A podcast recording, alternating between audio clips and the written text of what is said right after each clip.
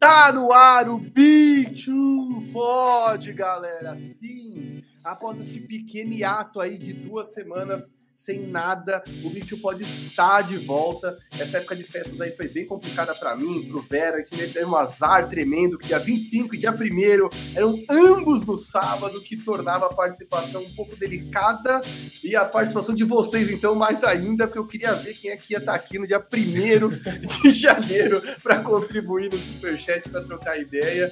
Mas é isso, estão de volta. Arroba Marquinhos984, de volta com ele, Gabriel Veronese, o homem do Verodito. E aí, velho, como é que estão as coisas, meu amigo? Manda o menu de hoje pra galera.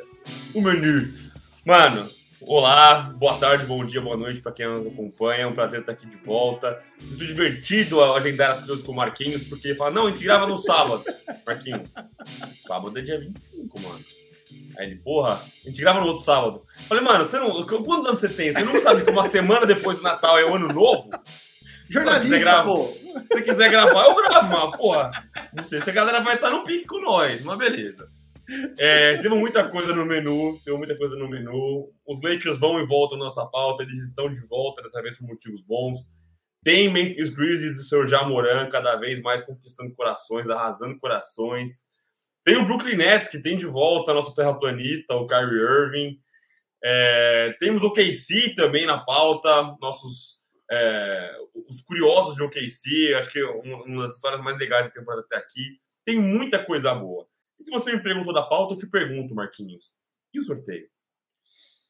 É isso aí. A galera estava achando que era golpe, que a gente estava aqui fazendo Pix Day, arrancando dinheiro do povo e não dando nada de volta. Eu queria pedir desculpa para vocês, porque inicialmente era para realmente sorteio ser no Natal. É, a gente, eu, pelo menos, não tinha me atentado que o Natal cairia no sábado. Vida de jornalista é uma merda. Então, de verdade, é, feriado é mais um dia que a gente vai trabalhar, só que sem trânsito, né? Agora que as pessoas estão trabalhando de casa, melhor ainda, porque você não pega nem trânsito. Mas a gente se embaranou, mas o sorteio vai acontecer. Ele já tem data, conforme Tarja, quem está no YouTube conosco já está vendo, dia 15 de janeiro Sábado que vem vai ter Big Two Pod ao vivaço e sorteio da Jersey. A gente não queria abrir uma live aleatória um dia, sem ninguém saber e sortear, porque podia aparecer maracutaia, qualquer coisa do tipo. Então faremos um sorteio ao vivaço com a presença dele, Nick Fury, Diego Silver, para nos ajudar a fazer esse sorteio, porque ele está lá fazendo o cadastro de quem doou por Pix, quem doou por Superchat, quantos cupons cada pessoa tem direito. Então tá rolando essa auditoria já.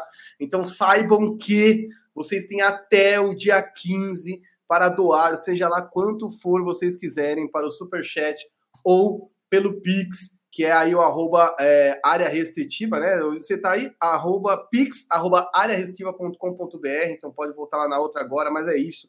A cada cinco reais, um cupom Quanto mais cupom, mais chance de ganhar. É o óbvio de sempre. Todos os sorteios, vocês sabem como funciona. Não precisa seguir ninguém, é só mandar o Pix ou o Superchat. Marca três amigos, segue a página. segue de volta. Não, não, é bem simples aqui. Só tem uma coisa que eu acho muito importante explicar para que não tenha mal entendido, tá?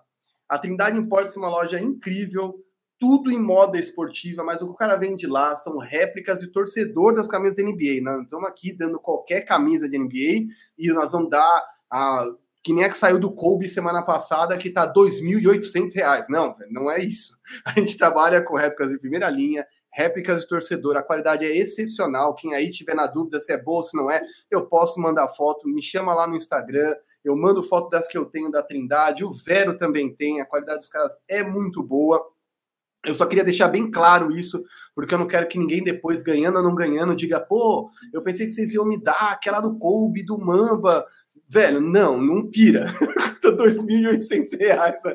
A, a gente vai precisar estar num outro nível de Pix, não de R$ reais, para, enfim, para poder dar esse tipo de camisa. Mas fiquem tranquilos, a qualidade é excelente. E o Wesley da Trindade Imports é um cara incrível. Então, se de repente você quiser trocar por alguma outra coisa, quer trocar uma ideia com ele, quer uma específica, talvez demore um pouco mais, fique à vontade. Converse com o Wesley, a gente faz o intermédio disso aí. Vai sair uma bela de uma camiseta, seja lá qual você quiser. Só quis deixar isso bem claro para que não tenha engano. Então, dia 15 do 1, 15 de janeiro de 2022, sorteio da NBA Cortei o camisa da NBA, jersey da NBA, como eu gosto de falar no inglês necessário aqui. E aí, até lá, até dia 15. Durante a live, vocês ainda vão poder doar os 5 reais, então fiquem atentos, por favor. É isso. Né? Então, Marquinhos, palavras-chave. Dia 15, palavras, é, informações-chave, vamos lá. Dia 15, sábado, área restritiva, nós vamos fazer o Big Two Pod ao vivo. É, você pode doar por Superchat para participar do sorteio. E aí, é, para quem não está nos acompanhando no YouTube, mais uma vez aqui o Pix do Área Restritiva é o pix. Você pode participar a cada cinco reais, um cupomzinho. Quanto mais você doa, mais você chega lá. Pra, pra, com mais chances você tem de levar a jersey da NBA. Dado o recado mais importante, vamos para os outros recados não menos importantes. Não se esqueça de inscrever, se inscrever no canal, acionar o sininho. É, é muito importante para a gente que você traga cada vez mais amigos e parceiros para nossa discussão, para o nosso debate aqui. Quanto mais a gente trocando ideia de NBA, melhor. Puta, ano novo agora viajei com os brothers meus e assim, anos atrás nenhum deles era muito ligado nisso, cada vez mais a galera participando e trocando ideias, isso é muito legal. É muito bom ter com quem conversar de NBA, não só o Marquinhos. É, deixa seu like, comente, mesmo que a gente esteja gravando agora, a gente não tá ao vivo, mas comente. O Marquinhos é o maior fiscal de comentário do mundo, ele participa de todos. Nós vamos fazer mais pra frente um, um saque, um, um per, perguntas é, frequentes, para todo mundo participar ao vivo junto com a gente. Mas não deixe de deixar o seu likezinho, que é muito importante para a gente. Deixar seu comentário também. É, e nos seguir nas redes sociais, né? O Marquinhos é o, o rei do Instagram, né? As, as arrobas estão aqui na tela. O arroba Marquinhos1984 com K. O meu é o Veronese Gabriel no Instagram. E no Twitter, o Marquinhos é o arroba Marquinhos com K, underline 1984. Eu sou o G Veronese, tudo junto. Bem simples, bem sucinto. Ó na máquina agora para a nossa primeira pauta. Memphis Grizzlies.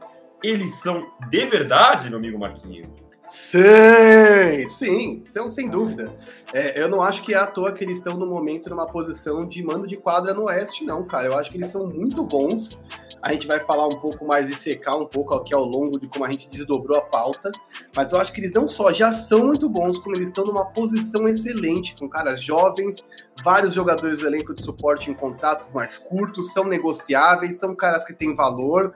Quer dizer, eles, têm, eles ainda deram uma, uma senhora sorte com caras como Bane, que são gratas surpresas. Então, assim, de verdade, é, até a coisa toda de arriscar um, um, Supermax num JJJ é uma coisa que está passando totalmente despercebida, porque eu acho que todas as, as apostas do Memphis estão dando certo. Enfim, eu acho que o, o céu é o limite para essa molecada. Não nessa temporada, talvez o limite seja mais baixo, mas eu acho que ao longo do tempo o céu vai ser o limite para Jamoran e companhia, cara. É, eu acompanho você nessa, e acho que por tudo que a gente tem visto, né, vem vendo, né, a gente acaba acompanhando. É, o Memphis ele teve uma sequência muito boa de vitórias, com o Jamoran estava fora, e aí você vê que não é um time que depende só de uma estrela, é um time completo de fato, é, e, e, assim, pô, o JJJ é um cara que finalmente está saudável, a gente falou isso no começo da temporada, que ia ser uma coisa crucial para pro, pro, pro time, o cara ser saudável, e ele tá saudável e não tá fazendo 20 10, né? Ele, não, tá, ele ainda não chegou no patamar que a gente espera dele. Mas só o fato de ele estar saudável, de estar em quadra, puta, isso já é um, um grande alento, isso já é um, um, um soco de qualidade para o Memphis Grizzlies. E estão se mostrando um elenco muito vasto, né? O que falou, o Jamoran ficou fora, até rolou ali aquela coisa de que quando ele voltou o time perdeu, e teve torcedor vaiando, reclamando do cara, que eu achei um absurdo. Agora eles venceram seis seguidas, se eu não me engano, todos com ele em quadra, ele sob o, sob o comando do Jamoran, e, e não só sob o comando dele, mas sendo decisivo, é, jogo contra o Cleveland, ele matando as duas últimas bolas ali, dando estilo, pressionando em cima, se tornando um cara completo. É, a gente falou no começo da temporada também sobre como o Jamoran poderia se é, é, misturar na, na, briga pelo Most Improved Player. E, pô, o cara já era uma super estrela. É, o Jamoran era uma super estrela pelos highlights dele, mas ele não era um cara é, regular, com médias altas. E esse ano ele trouxe tudo isso. Ele tá tendo um arremesso, ele tá arremessando de fora, ele tá sendo um cara consistente, um cara regular. É, e aí todo mundo, todo mundo dá certo, né? Todo mundo funciona. Dylan Brooks é um cara que tem funcionado bem, é um cara que ficou fora por Covid, mas voltou agora, tem jogado bem. É, eles têm opções boas para armadores, né? Eu acho que o Jamoran, a gente elogia muito ele, mas o que ele pode melhorar seria talvez a defesa. Eu acho que ele é bem frágil na defesa ainda. Pô, eles têm o DeAnthony Melton, tem o Tyus Jones, que são caras que conseguem é, tapar esse buraco. É, o Desmond Bain, como você falou bem, é uma grata surpresa. Desmond Bain, Desmond Bain colando do nosso parceiro Firu. Ele veio numa troca maluca com o Boston Celtics, trigésima escolha, e putz, o cara tá arrebentando. é, citando também nosso parceiro Matheus Suman, a gente fez um, um, fantasy da ESPN, é, e o Matheus Suman cravou, falou, cara, Desmond Bain vai destruir essa temporada, e ele está destruindo, né? É, o Desmond Bain que muita gente esperava que fosse só talvez um, um arremessador, um cara que tem criado o para arremesso, ele tem dado trabalho no perímetro, um cara que tem sido muito versátil e muito inteligente. E assim, vai longe a lista, né? O Steven Adams tem sido um cara competente na defesa, nem sempre soube que ele foi um bom defensor, mas talvez ele se tornasse um desses dinossauros da NBA, né? Começa a pipocar para lá e para cá e não tem um, lugar fixo, mas putz, ele virou uma cornerstone na defesa dos caras. É, eles têm opções como o Brandon Clark, tem opções como o, o, o próprio JJJ, que é um cara que entrega na defesa, entrega no ataque. Tem até o Zomo, né? O Caio Anderson, Marquinhos morre de saudades, que é uma peça curiosa, né? É, é, ele é um cara que consegue marcar alas grandes, né? Ele é um ala grande e tem até alguma coisinha de playmaking nele. Não é um arremessador, mas são vários buracos que vão sendo preenchidos. E acho que o que você falou é, é talvez seja é, o que eles têm mais valioso, que não é só o entrosamento e o talento, mas é a flexibilidade. Eles podem fazer muita coisa com o que eles têm em mãos. É, eles têm ativos importantes, né? O Marquinhos gosta muito desse termo ativos. Se eles quiserem trocar por alguém, eles podem trocar porque eles têm quem oferecer. O Dylan Brooks é um cara com muito valor no mercado. É, o Desmond Bain é um cara com muito valor no mercado. O JJJ é um cara com muito valor no mercado. Eles têm muitas coisas boas na mão para trocar. É, são caras jovens que estão evoluindo, então não tem ninguém já na, no declínio da carreira ali. Então, putz, eles têm tudo na mão é, é, para seguir e, e, seguir evoluindo. Você quer completar alguma coisa ou você quer que eu pulo para o verdadeiro ou falso? Pode começar, então, pode pular. O Marquinhos que letou a pauta hoje, ele adora os verdadeiros falsos, ele quer fazer um grande de um, de um, um programa de auditório aqui, ele vai arremessar é de dinheiro daqui a pouco. ele já lançou aqui o verdadeiro falso, que foi uma coisa que fez algum burburinho nas redes sociais essa semana, que é a, a pergunta é uma afirmação, e aí Marquinhos me dirá se é verdadeiro ou falso. Jamoran é o melhor armador da NBA no momento? No momento, eu diria que é falso no momento, mas ele está na conversa. A maior vitória dele é estar tá nessa conversa. Ele está fazendo acima de 25 pontos por jogo. A gente sempre falou do arremesso dele ser inconsistente, ele está aproveitando quase 50% dos arremessos gerais, 40% dos três. Ele nunca foi um arremessador tão bom assim, desde Murray, ele não era um bom arremessador na faculdade. É, e ele teve um salto, né? Porque da temporada passada ele também ainda não era um bom arremessador, um cara consistentemente capaz de meter bola. Em, arreme... em rebotes e roubadas, ele tá vendo, vendo os melhores números da carreira. Cara, ainda é falso, mas falta pouco. Eu diria que assim, não dá para considerar ele ainda maior, melhor que um Stephen Curry, que é candidato a MVP. Mas dele tá nessa conversa, para mim, já é tipo aquele memezinho do cara em terceiro, estourando champanhe, mina, entendeu? Comemora, porque, cara, ninguém achou que ele tá aí num terceiro ano de NBA, né? É, eu acho que ele já ser, né, ele ser atualmente o melhor da NBA, é, isso computa um pouco, né? Porque, é, é por exemplo, Damian Lillard, neste momento, hoje, o Damian Lillard não está melhor do que o Jamoran. Neste momento, o Luca Doncic não está melhor do que o Jamoran. Eles são armadores melhores do que o Jamoran, acho que eles estão em processos diferentes de evolução, de, de, de, de maturação.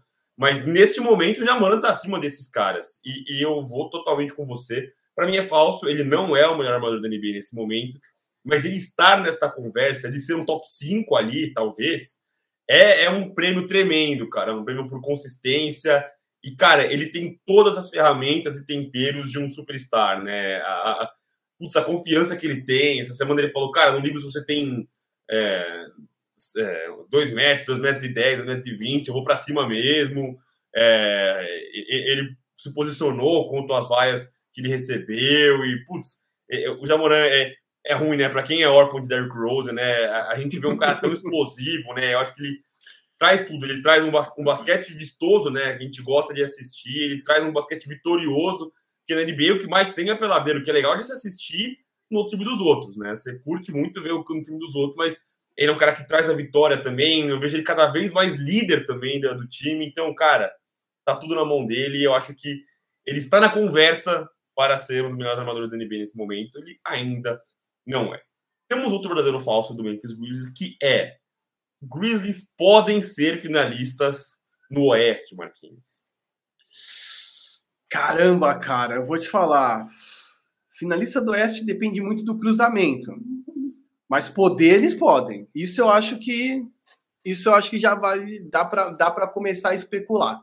Eu acho que eles sim podem fazer uma final no Oeste. Eu acho que tem outros times que estão claramente na frente deles. Eu estou falando de Golden State, eu estou falando de Phoenix Suns. E obviamente, se ele cruzar com alguns desses caras antes da final, aí eu já acho que complica. Mas, de novo, ser mencionado no segundo round, dificultando, levando o Golden State Warriors até o sexto jogo, levando o Phoenix Suns até o sexto jogo, esses caras já vão estar tá bem demais. Então, é, eu acho que sim, é verdadeiro. O poder eles podem fazer final no Oeste, sim, cara. É, eu enchi a bola dos caras, mas para discordar de você, eu vou de falso agora, justamente pela quantidade de gente qualificada que a gente tem lá em cima. Eu acho que a gente tem o Golden State Warriors, para mim é o grande bicho-papão da temporada até aqui. A gente tem o Phoenix Suns, finalista de NBA, com todo mundo saudável, e acho que fizeram boas movimentações na, na temporada, na, na intertemporada. Tem o Utah Jazz, que é, é um time, para mim, é, automatic, né? É um time que já sabe tudo. O, o, elenco tá lá, todo mundo sabe o que tem que fazer. Então, tem o Utah Jazz. É, eu não, não tô longe de ser clubista aqui, mas tem o Los Angeles Lakers. E assim, o, o LeBron da temporada regular é uma coisa, o LeBron do playoff é outra coisa. Os Lakers no, playoff são outra coisa. O time encaixou agora, a gente vai falar mais um pouquinho dos Lakers mais pra frente. Então eu acho que eles têm muita gente grande para cruzar com eles. Você consegue escapar do Golden State Warriors até a final. Você consegue escapar talvez do Phoenix Suns ou do Utah Jazz. Você não escapa de todo mundo. Algum desses vai pegar no meio do caminho. Até acho que o Memphis agora é um time melhor que o Lakers. Acho que o, Lakers, o Memphis hoje é um time é, é mais quente né, do que o, o, o, time do Utah Jazz. Mas acho que até lá eles não escapam e vai ser um bom aprendizado. Eu acho que vai fazer parte desse processo de, de maturação é, dos caras. Nesses caras que você citou aí tem cavalo paraguaio, mas nós não vamos falar agora, não. Vamos falar daqui a pouco. para fechar Memphis Grizzlies, agora a gente pula do verdadeiro ou falso para o na lata. Que é, mano, falou sem bombar muito, sem sambar muito, sem saboar muito. Na lata é bate pronto. Marquinhos, Memphis Grizzlies, há uma troca de serem contenders? Sim, sim, na minha opinião, sim. Eu acho que eles têm num jovem Derrick Rose aí uma esperança de um cara que, enfim, se não tiver nenhuma contusão séria, tende a ser um dos melhores armadores da NBA dos próximos anos, da próxima década, quer dizer, se ele se mantiver saudável. É um cara muito inteligente que evoluiu na capacidade de decidir o que ele tem que fazer, na inteligência dos arremessos, na calma na hora de decidir. Eu acho que só nele já tem um pilar dessa franquia. Tem outros caras ali que são muito bons e a gente vai lembrar de novo, é tudo sobre flexibilidade. Eles têm vários caras em contratos curtos, vários caras talentosos, vários caras jovens, e eu acho que talvez ainda não seja o momento, eles é, talvez não consigam fazer um movimento que vai dar esse upgrade todo, mas eu, se fosse GM lá, já ia estar de olho, já ia estar olhando quem vai estar de free agent esse ano e o próximo, quem tem contrato que eles consigam absorver. Eles estão um pouquinho acima ali, pagando um pouquinho de luxury tax, mas é uma coisa muito simples de fazer. Eu até falei para você, esse ano eles têm em contrato 24 jogadores, no ano que vem são 13, em 2023 24 serão apenas 7. Ou seja, dá para fazer um movimento ousado, dá para meter uma grana, dá para trazer um veterano. E a gente sabe que Memphis, assim como os Spurs, assim como alguns outros times, são mercados menores, né? Não estamos aqui falando de qualidade de time, é diferente de falar de peso de camisa, como se fala em futebol. É o tamanho do mercado. E eu acho que vai ter que ser via troca. Quer dizer, o, o Memphis, por, por ser Memphis, não pode fazer como Nova York. Ah, vem jogar em Nova York porque aqui é Nova York. Não, para o cara ir para Memphis, ele tem que estar tá engajado num projeto. E acho que eles já têm um projeto, já tem um pilar. O que eles podem fazer é trazer um cara mais experiente, mais monstrão, mais preparado, mas que ainda assim queira vencer. E aí, enfim, tem toda uma engenharia que eu tô jogando para cima, nem pensei no cara que tem que vir nessa troca, mas acho que sim, se eles trazem um cara grande, mais velho, é, que possa realmente juntar com o, o, o com o Jamoran, eu acho que eles podem se tornar contenders da noite para o dia, de verdade. Até porque, como você mesmo disse, ainda não estamos vendo o melhor do JJJ. Ainda não estamos vendo o JJJ de 20 e 10 que a gente imaginava. Então, imagina um cara numa ala aí, grande, experiente, a fim de jogar, junto com o JJJ, junto com, com o Jamoran. Eu acho que ainda vai dar calda esse time aí. Fica vendo, ele vai enfiar o Towns no Memphis Grizzlies, hein, gente? Daqui a pouco ele vem com uma cópia de troca para mim. Na minha vez de responder. eu respondo até que sim, na lata sim, porque há uma troca, pode vir um monte de gente nessa troca, né? Essa troca pode envolver um monte de gente gigantesca, né? Pode envolver gente da mais alta prateleira. É, eu acho que sim, por tudo que eu elogiei eles, eu acho que talvez o que falte seja essa casca, né? Seja um pouquinho mais de, de topeiro, de experiência. Eles até têm alguns jogadores mais veteranos, e veteranos não de idade, mas de, de experiência de liga mesmo, né? O Steven Adams, o próprio Kyle Anderson, um cara que já com alguma rodagem. É, mas eu acho que falta ainda um cara vencedor, um cara mais experiente. E a gente vai seguir vendo esses caras evoluindo, né? O Desmond Bain é o cara que vai seguir evoluindo, o Jamoran é o cara que vai seguir evoluindo. É, é, eu acho que é, para ser coeso com a minha análise do começo do, do Memphis Grizzlies, eu acho que sim, estão a uma troca de serem contenders, e aí quando a gente diz contender, eu não quero dizer que é favorito absoluto ao título, né? Porque você ser favorito absoluto ao título, você não conta só com a sua qualidade, você conta com a qualidade dos outros também, né? Uhum. É, o Brooklyn Nets era tia com qualidade candidatíssimo ao título por causa da qualidade que ele montou, tá? do elenco que ele montou. É, só para antes de você passar, eu vi que você levantou a mão, Marquinhos, acho que você quer parar mais alguma coisa, mas só para trazer aqui para pro, pro, por entendimento geral, o Marquinhos, quando ele fala sobre essa flexibilidade, de quanto ele tem menos caras, não sei se vocês estão pensando, pô, cada vez menos caras, vai ser difícil segurar os caras. Por que, que é difícil assim? É, quando você tem caras em finais de fraude de contrato, caras bons, não são caras ruins, mas os caras em finais de contrato, geralmente eles são atrativos para os outros times para fazerem trocas. Então, putz, um Dylan Brooks, que eu falei que o cara que tem muito mercado, o cara de 3D, o cara que tem um bom arremesso, defende bem, no final de contrato, putz, é muito trocável. Tem muita gente que tem interesse porque é mais fácil a amarra comercial financeira, a, a manobra financeira para conseguir absorver os contratos ela é muito mais simples. Então, acho que é isso que o Marquinhos quer dizer. Ah, pô, são caras, o elenco está cada vez diminuindo. Ah, isso não é um problema necessariamente. Os contratos estão acabando, mas são caras que você consegue negociar fácil. Agora sim, Marquinhos, pode responder, pedir para o banheiro. é, não, só levantei a mão porque aquela hora eu ri, porque eu não tinha pensado em Carl Anthony Towns, mas é uma boa. É, eu tô falando. É uma boa. Trade é Machine já tá aberto ali. É, é isso. Você tem que procurar gente que eu acho que não precisa ser veteranaço, mas é um cara de 25 até 30 anos que esteja aí ou no, no ápice para entrar no Prime, ou no Prime, ou pouquinho mais dois, três anos de Prime aí, que é o que? O melhor momento de sua carreira é, e que tenha vontade de vencer. Eu não sei nem se o Continental tem essa vontade toda, mas tem qualidade, né? Então, eu, quando eu brinco aqui é porque a gente fica tentando tirar os caras bons de times mais ou menos, né? Eu sempre falo que a gente quer ver os grandes nos grandes palcos, né? E por mais que eu goste de ver talento diluído pela liga, é sofrido ver alguns caras perdidos, né? A gente ainda vai falar de OKC aqui, a gente ainda vai falar de, de Houston Rockets, mas assim, até anos atrás, muita gente sonhava com o John Wall, entendeu? E aí muita gente, não, vai ficar em Washington, tem que ficar, diminui o talento, cara acabou se machucando, mas assim, cara, eu queria ter visto mais esse cara, eu queria ter visto esse cara jogando jogo de playoff, eu quero ver esse cara em jogo 7 de playoff. E eu acho que, enfim, muita gente não vai saber que gostinho é esse, né? Imagina, o Chris Paul, que é o Chris Paul, foi descobriu que era uma final ano passado, então eu acho que, infelizmente, tem muita gente que vai ficar nesse limbo, mas o quanto, pelo menos, o meu imaginário eu puder tirar esses caras da furada, eu vou tentar. É, já que você pegou ali o, o nosso querido Derrick Rose de, de Tennessee, é, pulando para o Derrick Rose, pegando o gancho e pulando para o nosso lado leste. É um time que tem voado e está muito quente, talvez aí tão quente quanto o Memphis se não mais. É o Chicago Bulls, que tomou conta no leste, agora líder do leste, o Chicago Bulls. É, sob a, os cuidados e a batuta de DeMar DeRozan, essa semana aí que passou, mano, dois game winners em sequência, a primeira vez na história que um cara matou o jogo em dois jogos em sequência. É... E até é curioso que muita gente brinca que, putz, calando bocas, muita gente duvidou do, do, do encaixe. Cara, eu tava aqui, eu, eu era o, o ticket de DeMar Rose, eu tava fechadaço com o DeMar Rose no Bulls. Tipo uma puta de uma contratação, o cara tá jogando muito. É, é, eu acho que o Bulls inteiro tem funcionado, né? Muita gente esperava muito da, da gestão do Carlos Sovas lá. E, putz, tem dado tudo certo, né, cara? Tudo tem funcionado. Até as picks de draft, que nesse ano seriam 100% coadjuvantes, né? Agora, finalmente, com o um elenco recheado com talento, né? É, é, é os caras, o, o Dom Munsu, o, o Green, que veio do banco, pra, que segurou ali o Rojão quando tava machucado o Vucevic. Até esses caras têm funcionado. Até acho que é muito mais fácil o cara é, é, funcionar quando o time tá vencendo, né? Quando todo mundo bem, é fácil o cara funcionar, jogar leve. Mas até isso tem dado certo para o Chicago Bulls.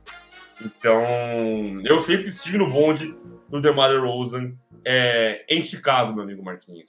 Não, eu também, cara, eu também. Eu me empolguei muito, cara. E eu fiquei combatendo muita gente que dizia que, enfim, ah, o Donzo Ball não sabe nada, ele é péssimo. Eu falava, cara, vocês não podem ter ódio do cara por conta do pai dele, vai encaixar, ele é um bom armador, ele é um cara que joga sem a bola, ninguém vai reclamar que ele tá demorando com a bola na mão, ele é altruísta, ele vai estar com outros playmakers, porque a gente tá falando de DeMar DeRozan, e não estamos falando do mesmo DeMar DeRozan do Raptors, embora ele esteja produzindo uma pontuação que só seja similar à temporada 2016-17, que foi acho que a penúltima que ele ficou em Toronto, que ele jogou muito e teve 27 pontos de média. Ele tá com 26,5 agora, 26,7, quer dizer assim, praticamente a mesma média de pontos, é, jogando num time onde ele divide mais a bola, quer dizer, lá só tinha ele e Kyle Lowry.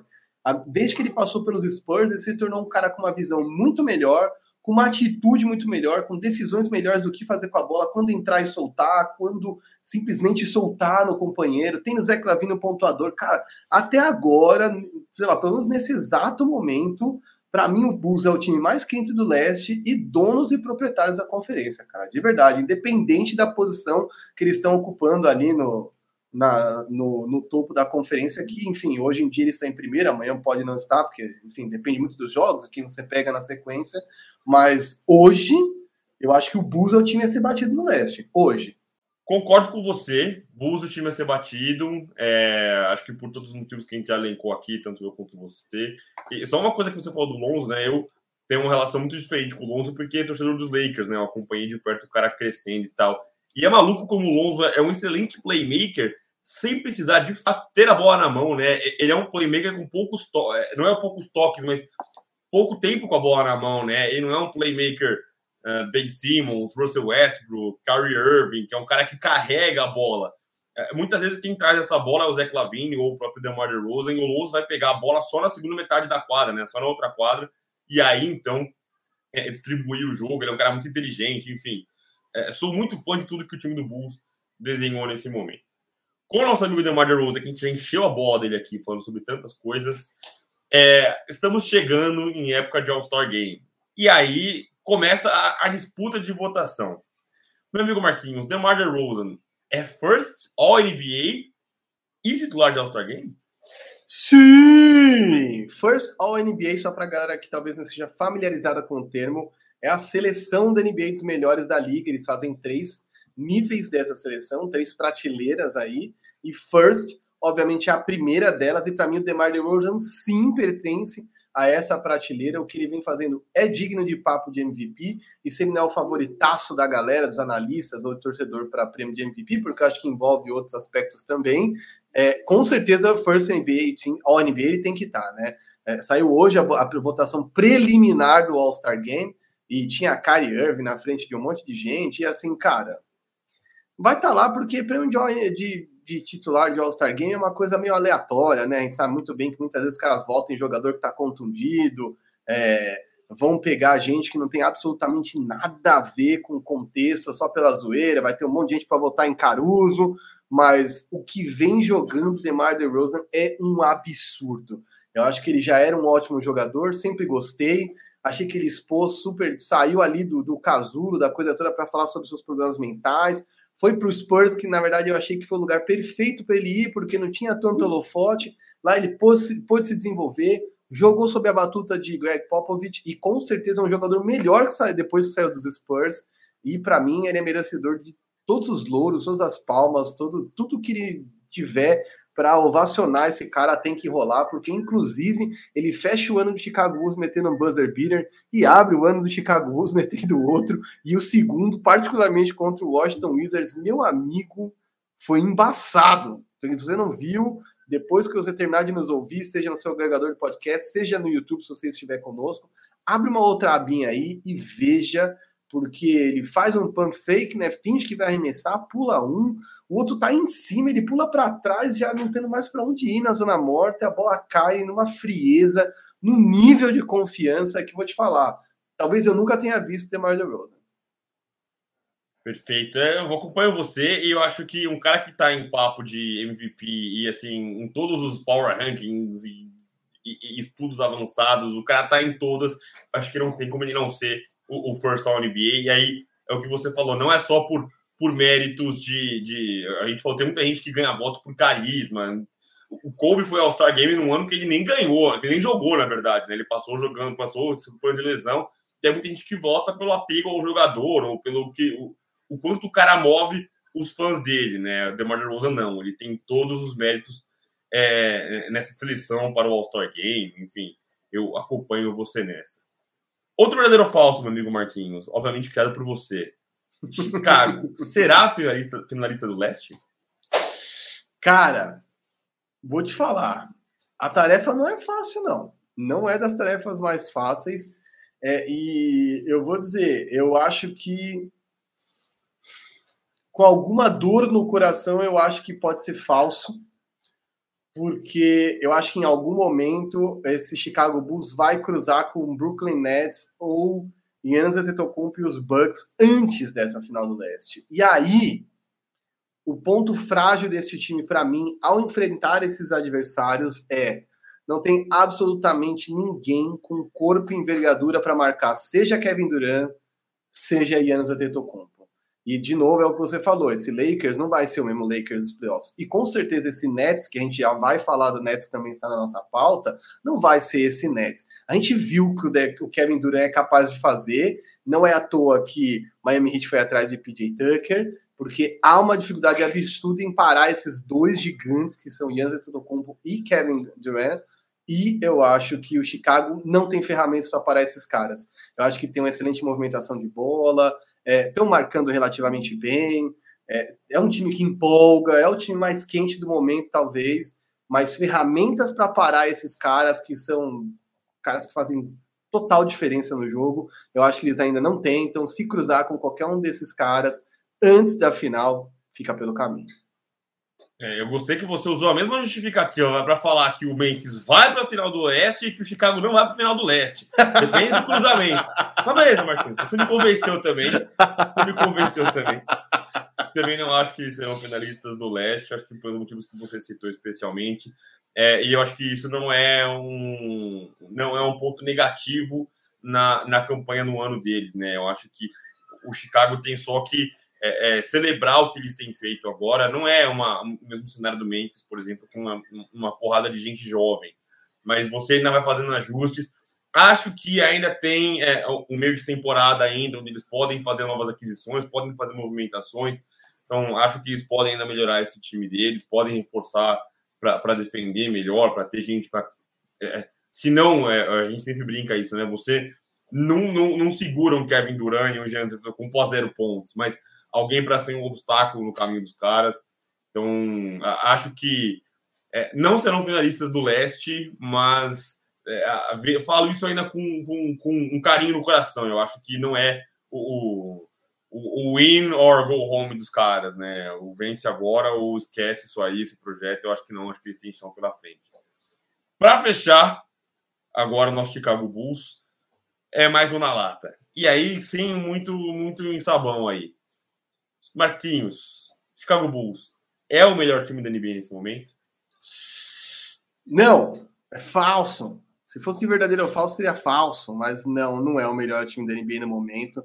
Para mim, o melhor time da NBA no momento ainda é o Golden State Warriors, e eu colocaria o Chicago ali bem pertinho do Phoenix Suns, como terceiro, quase segundo melhor time da NBA no momento que o Golden State Warriors é um absurdo que eles vêm fazendo, as vitórias emblemáticas contra o Utah Jazz da vida, sem Draymond Green, à espera de um Clay Thompson que vai chegar aí com transmissão do Sport TV, com Everaldo Marques, inclusive, para gritar muito bingo em bola de três.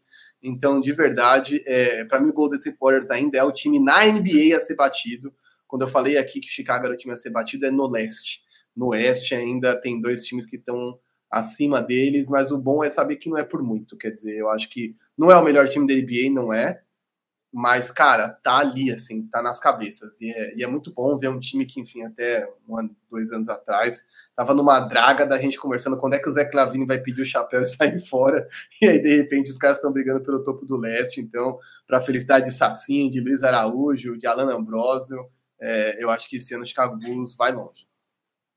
É, vou discordar de você mais uma vez. Estou gostando desse negócio de discordar de você. Eu vou falar que, nesse momento, sim, eles são o melhor time da NBA. Não quer dizer que eles são um time mais qualificado e tal, mas se a gente fala em times quentes, né? Eu acho que o Chicago Bulls, nesse momento, é o time mais quente da NBA. O Warriors pegou duas derrotinhas, né? Perdeu para o Dallas e perdeu para o Pelicans em sequência.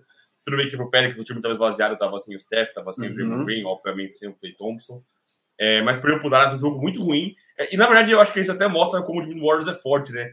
O time do Warriors perder para o time do Dallas, o time fazer um jogo horroroso. O time do Warriors fez um jogo muito ruim para conseguir perder. Então, só uma daquelas noites, né? É, é, um, é one of those nights para o time do Warriors perder. Mas nesse momento, hoje, eu acho que o time do Chicago Bulls é sim o time mais quente da NBA pela sequência de vitórias.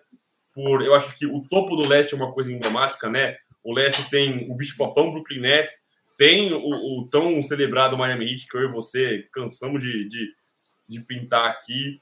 Tem o, o Milwaukee Bucks, atual campeão da NBA, então acho que esse topo do leste é muito emblemático. Então, nesse momento, eu acho que sim.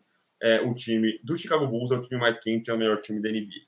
Falando em leste, falando em topo, falando em bicho papão, um time que teve uma boa notícia, aí nós vamos falar sobre se é boa ou não é boa mais pra frente também, mas acabou perdendo e aí voltou a vencer, mas ainda não se encontrou. Eu acho que é mais óbvio que com a, a, as novas variantes de Covid, enfim, tem muitos times sendo impactados por isso, e é difícil a gente conseguir ter uma sequência saudável de todos eles para de fato conseguir estudá-los no geral.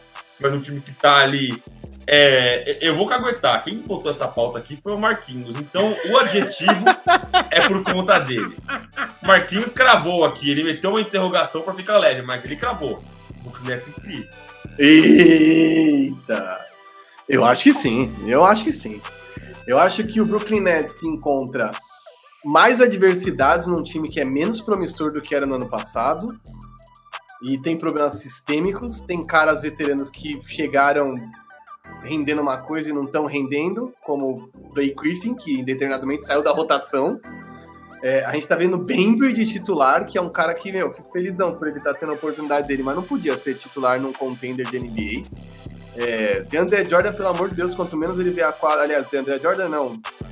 O. Ai, cara, me deu branco aqui, cara. Lamarcus Aldridge. Lamarcus Aldridge Ai, também, garoto. pelo amor de Deus, entendeu? Meu, meu ex, meu ex. Tava aqui confiando no coitado de André Jordan, que é outro que quanto menos vê a quadra lá também melhor. Mas falando exclusivamente de Nets, é assim. Sintomas para mim, tá? Kevin Durant tá jogando muitos minutos no momento da temporada em que ele não deveria estar jogando esse tanto de minutos. O corpo humano e o corpo do atleta ele é todo desenhado para ter um pico numa determinada fase. Ele não pode estar jogando mal o tempo que ele está jogando, para em 42 minutos, vários jogos, para vencer uns adversários nada a ver, porque o James Harden não está jogando bem, não vive seu melhor momento, não se adaptou totalmente às novas regras. Um Kai Irving que vai ser esse part-time, né, que é empregado, que vai poder jogar só fora de casa, não pode jogar na Califórnia, puta bagunça isso. Já vamos falar o que a gente acha dessa da volta do Kyrie Irving. Mas até certo ponto, eu, se fosse Kevin Durant, me sentiria atraído, cara. Por, por tudo que ele fez, por tudo que ele movimentou, por ir para lá e falar, vamos vencer aqui, largar o Warriors para trás. Cara, não é possível que esse cara dorme todo dia sem se arrepender de ter saído do Warriors, entendeu? Acho que tem as confusões, tem as tretas que teve, teve a treta com o Draymond Green, já falaram sobre isso em programas de entrevista, eles dois só, né, face to face ali. Mas, cara, de verdade, não importa a posição que o Brooklyn Nets estiver. Primeiro, a expectativa sobre eles era muito maior. E outra, eles são um time que vence, mas não convence. Porque se o Kevin Durant não meter o modo Kevin Durant e fizer aqueles jogos que ele faz de 30 pontos em 15 arremessos, que é uns absurdos que só ele faz, cara, eles não são capazes de vencer por conta própria. O Steve Nash não arrumou um sistema ainda, pô. Acho que foi ontem ou antes de ontem que eles tomaram 74 pontos no meio tempo contra o Indiana. Não dá. Não tem condições isso aí. Não tem. Não dá para chamar de bicho papão, não dá para chamar de time dono do leste, um time que toma 74 pontos do Indiana no, no meio período, assim, em dois quartos. Não tem condição. É, esculachados por Lance Stephenson e o Indiana, que é um dos times mais bizarros da NBA, né? Esse Indiana é um time que tem tanta gente boa, a gente vê times com o recorde bem negativo, né?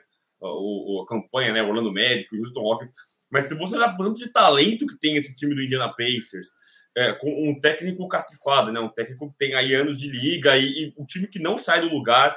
é, é, é, é um dos piores indianas que eu, que eu, que eu tenho memória de ver. É, e aí é nesse custo, né? Nessa relação do time talentoso e o quanto que ele entrega. É, às vezes eu dou uma olhadinha aqui pro lado, gente, eu não estou é, é, divagando, eu estou, tenho outros monitores aqui, então eu, às vezes eu vejo algum jogo, às vezes eu confiro outras coisas. E o Marquinhos falou disso, a gente vai falar de Lakers mais pra frente, depois o Marquinhos falou do Kevin Durant. E na hora eu pensei no LeBron James, né? Que o LeBron James tá jogando fino, assim, jogando demais e jogando como center, né? Tem jogado como pivô, a gente vai falar mais disso mais pra frente. E aí eu pensei, pô, mas o LeBron também tá jogando muito, né? Eu acho até que o LeBron ele vira chavinho, o LeBron ele é bem preguiçoso nos últimos anos, ele é bem preguiçoso na temporada regular, ele vira a chavinha nos playoffs. Até achei que ele virou a chavinha nesse momento da temporada para dar uma resposta, né? O time não tava andando, ele resolveu a jogar, a jogar.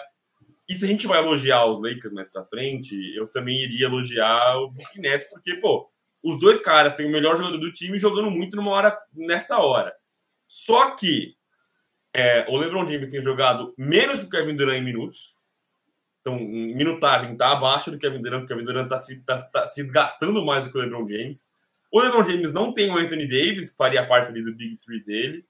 É, então ele está jogando sozinho. O Kevin Durant tem ali o James Harden, que está saudável, e mais ou menos tem o Kyrie Irving, aí eu deixo. É zero, eu, eu risco, né? Vou fazer uma conta de álgebra aqui, eu risco. Porque aí fica também o, o Russell Westbrook, que ainda não conseguiu jogar o que a gente esperava dele, o fit dele não, não, não encaixou, nem sei se vai encaixar em algum momento.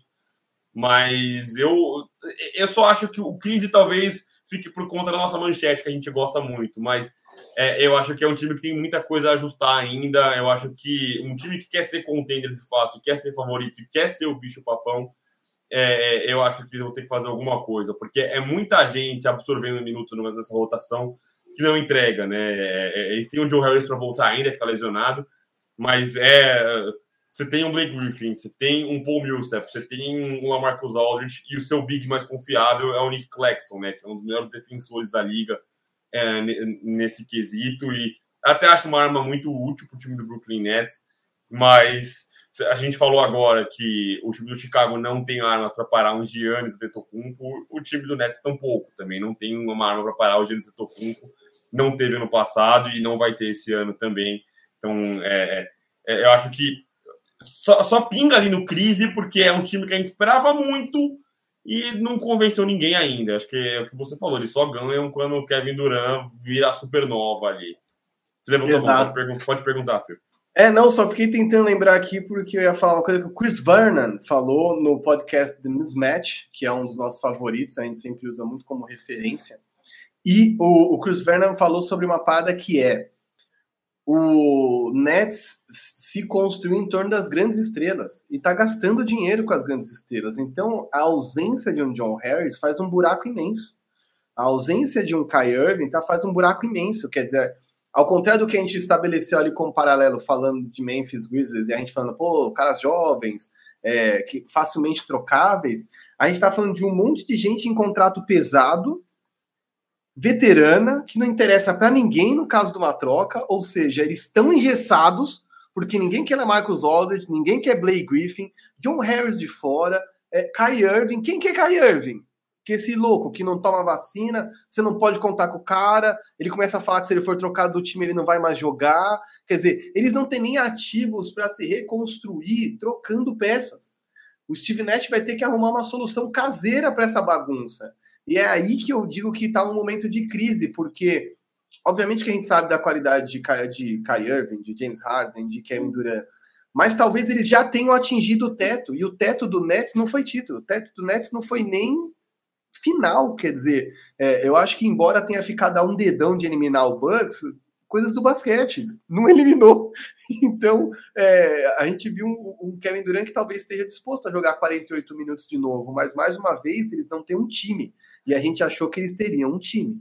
E eu acho que eles não têm. Então, já que você embalou tudo isso aí, a gente vá para o verdadeiro falso nesse momento. E aí, já faço o primeiro.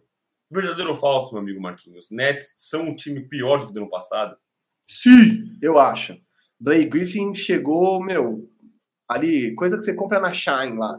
Comprou, veio bonitinho na embalagem, usou duas, três vezes, lavou, não serve mais, velho. Porcaria. Nessa derrota, nessa derrota, não, essa vitória do Nets sobre os Pacers, em qual eles tomaram 121 pontos de Domantas Sabonis, Justin Holiday, que assim, Malcolm Brogdon não tá jogando, Jeremy Lamb não tá jogando, o, o, o Pacers ainda tá dizimado pelo Covid. Exato. É um time dizimado e meteu 121 pontos no Brooklyn Nets, só isso. Então, para mim, sim, é um time pior, com veteranos que podem contribuir menos, com gente mais cansada e menos confiável. E eu acho que, enfim, eu espero que o vestiário se endireite. É, eu quero ver o Kevin Durant metendo todas as bolas possíveis e imagináveis de novo numa final do leste, mas eu não sei se depender só dele, é, se ele vence. De novo, é o que você falou. É, você muitas vezes conta com a qualidade do seu time e olha para o lado e fala: caramba, aqui tem grandes estrelas, mas tem que lembrar que nos outros times também. Os outros times também se mexeram. O Chicago Bulls não é o mesmo do ano passado. É, o Miami Heat não é o mesmo do ano passado. E se esses times encontrarem ferramentas para parar Kevin Durant, será que os dois outros vão conseguir compensar? Não sei. É, é só, o do Miami Heat, inclusive, é um dos times que a gente não conseguiu ver saudável ainda, né? Toda hora tem alguém fora, o Jimmy Butler ficou um tempão fora, aí agora o Bam Adebayo tá fora, é um time que a gente não conseguiu ver saudável ainda inteiro, e, e é um time que, assim, para mim, é, a gente falou muito do Bucks, mas eu acho que o time do Miami Heat talvez seja um dos grandes obstáculos para esse time do Brooklyn Nets, porque é um time que vai machucar o time do Brooklyn Nets, é um time muito forte, um time muito é, é maçudo, né? O time Butler, PJ Tucker, Bam Adebayo, é só gente muito cascuda, e, e que eu acho que vai é, é, atrapalhar muito a vida do Brooklyn num, num eventual cruzamento. É, eu vou de verdadeiro também, eu também acho que sou um time pior do que no passado, e eu só quero fazer uma adenda que eu não acho que é de qualidade, eu acho que eles têm muito talento, eu acho que, inclusive, o Perry Mills tem entregado muito do que a gente, é, é, é, mais do que a gente esperava, né, ele tem jogado muito bem o Perry Mills, é, acho que o Marquinhos, como torcedor do Spurs, nem viu a última vez que o Perry Mills jogou tudo isso, ele tem jogado bem, tem sido consistente, eu gosto muito do Perry Mills, é, mas eu acho que é um time menos balanceado, parece ser um time menos organizado, menos distribuído na quadra, né? Eu acho que conta muito aí com suas estrelas é, e, e, pouco com os role players que fazem diferença, né? Eu acho que é, eu sempre uso o Lakers campeão de 2020 como exemplo. Eu acho que o título do Lakers é óbvio que passa por LeBron James e Anthony Davis, mas tem uma grande porcentagem dos role players que entenderam os seus papéis ali. Então, quem teve os Caldwell Pope, Alex Caruso, o Dwight Howard foi espetacular nos playoffs. Então, um time campeão não é feito só de, de, de, grandes estrelas, né? Óbvio que ele é carregado pelas grandes estrelas, mas os roleplayers são muito importantes. Eu acho que é uma coisa que os Nets são carentes. Próximo verdadeiro ou falso, Marquinhos? Volta de Kyrie Irving não significa a melhora do time. Verdadeiro. É verdadeiro, né? É, a volta do Kyrie inclusive, vai servir para jogar um tremendo balde de água fria no Perry Mills, que é uma das gratas surpresas da temporada, né? Eu acho que a volta do Kyrie não significa uma melhora de fato, porque, de novo, a gente é um termo que a gente costuma usar aqui no Big Two Pod, se você não está familiarizado, é o cara plug and play, que é um jogador que você pluga ele no time e o cara automaticamente gera um upgrade, ou ele se encaixa naquele time. O Kyrie não é isso. O Kyrie é um cara que precisa da bola, que concentra muito a posse de bola, que precisa de minutos, é, que precisa de confiança. Quer dizer, eu nem acho que nessa loucura toda dele ele se coloca como uma estrela do time. Mas é, colocado em quadra é basicamente tirar minutos de Perry Mills, porque não tem a menor possibilidade do Nets defender nenhum time da NBA com Perry Mills e Kyrie Irving em quadra ao mesmo tempo. Então eu acho que tudo que a gente elogiou e viu de Perry Mills como um seríssimo candidato, primeiro a sexto homem do ano, é, depois se firmando até como titular e organizando o, o, pace, o ritmo desse time, é, a, é, a, gente acaba agora vendo isso estragado, enfim, atrapalhado pelo Kai Irving. Então, eu não gosto, não. Vocês que me acompanham aqui no negócio, eu pisquei e voltei contra o fone. É a mágica da, da, da televisão, né? Os dois que trabalham com televisão voltaram contra o fone. É, cara, eu, eu olhei aqui do lado do lado também, que eu tava lendo uma, um artigo hoje do The Ringer falando sobre o Kyrie Irving, sobre a volta dele e como que os Nets vão absorver a volta do Kyrie Irving. E eles usam esse termo que você usou mais cedo, né? O part-time job, né? Um cara que trabalha de vez em quando, né? É, e o artigo do Rob Mahoney, e, e, ele fala, inclusive, o contrário do que você estava defendendo, que o Kyrie é um cara plug and play. Por quê? Porque ele é um cara que ele acha o ritmo muito fácil. Ele só precisa da bola, o Kyrie Irving. Ele não é aquele cara que começa o primeiro jogo de volta, faz oito pontos, é, três rebotes e duas assistências, e depois ele vai ganhando volume. Ele voltou depois de trocentos anos fora e já entregou ali 22 pontinhos para o Brooklyn Nets. Beleza, o cara ser um cara plug and play, para mim, não esse termo não se, se, se, se atrela só ao cara, mas à função dele no time eu acho que ele voltar pro time e fazer os 22 pontos para ele, ótimo. O cara aí não precisa de ritmo, ele acha facinho o ritmo dele. Mas o time sofre com esse negócio, né? Para quem que eu passo a bola? Eu vou passar a bola pro Kyrie Irving ou pro Bruce Brown? Pô, quando eu tô fora de casa, eu vou passar a bola pro Bruce Brown, que até tem feito bons jogos, mas eu vou passar pro Bruce Brown, não vou passar pro, pro, pro Kyrie Irving. Ou então você não procura mais o Kyrie Irving, mas depois ele tá na quadra, ele precisa da bola, ele demanda a bola. É, eu também vou com você nessa, acho que é verdadeiro, acho que não significa melhor do time. É, pelos, pelos motivos que você citou, e também porque eu acho que é, é, eu, eu, eu, queria ter dó do Kevin Durant, queria que achar que ele foi traído, mas, cara, cada vez mais que passa, eu acho que ele sabe o buraco que ele se meteu, e, e eu acho que tudo isso engloba esse momento do Brooklyn Nets. É o Kyrie Irving que joga fora, ele não joga em casa, é, é pô, é, uma, é, o Big Three que não, não tá junto quando você vai jogar para sua torcida. É, eu vou de verdadeiro, eu acho que o Kyrie não significa de fato a melhora do time. Acho que vai ser, como a gente falou, ele vai ser um desafogo, né? Quando o time precisar de alguém pontuando muito, ah, vai ganhar um jogo do contra o Orlando Magic. Ele vai fazer os 40 pontinhos dele ali, uhum. nossa. Aí você vai abrir ali o House of Highlights, o Bleacher Report, vai estar tá bombando o Kyrie Irving no seu Instagram, mas não se engane com isso. Exatamente. É, falando em enganar, na lata, Marquinhos, a campanha dos Nets engana? Engana, engana e muito. Engana porque é um time que inteligentemente tem talento para vencer times piores, então não vacila e ganha todos os jogos que forem possíveis, né? Quer dizer, os mandatórios. Então você vai jogar contra o Kings, vocês vão jogar contra o Pelicans, vocês vão jogar esse tipo de jogo contra equipes que são de menor qualidade, menor, enfim, organização, pior momento, eles vão lá e batem nos caras. O, o PM Duran não deixa a peteca cair, entendeu? Nos jogos que eles emparelham, alguns eles vão ganhar, alguns eles vão perder.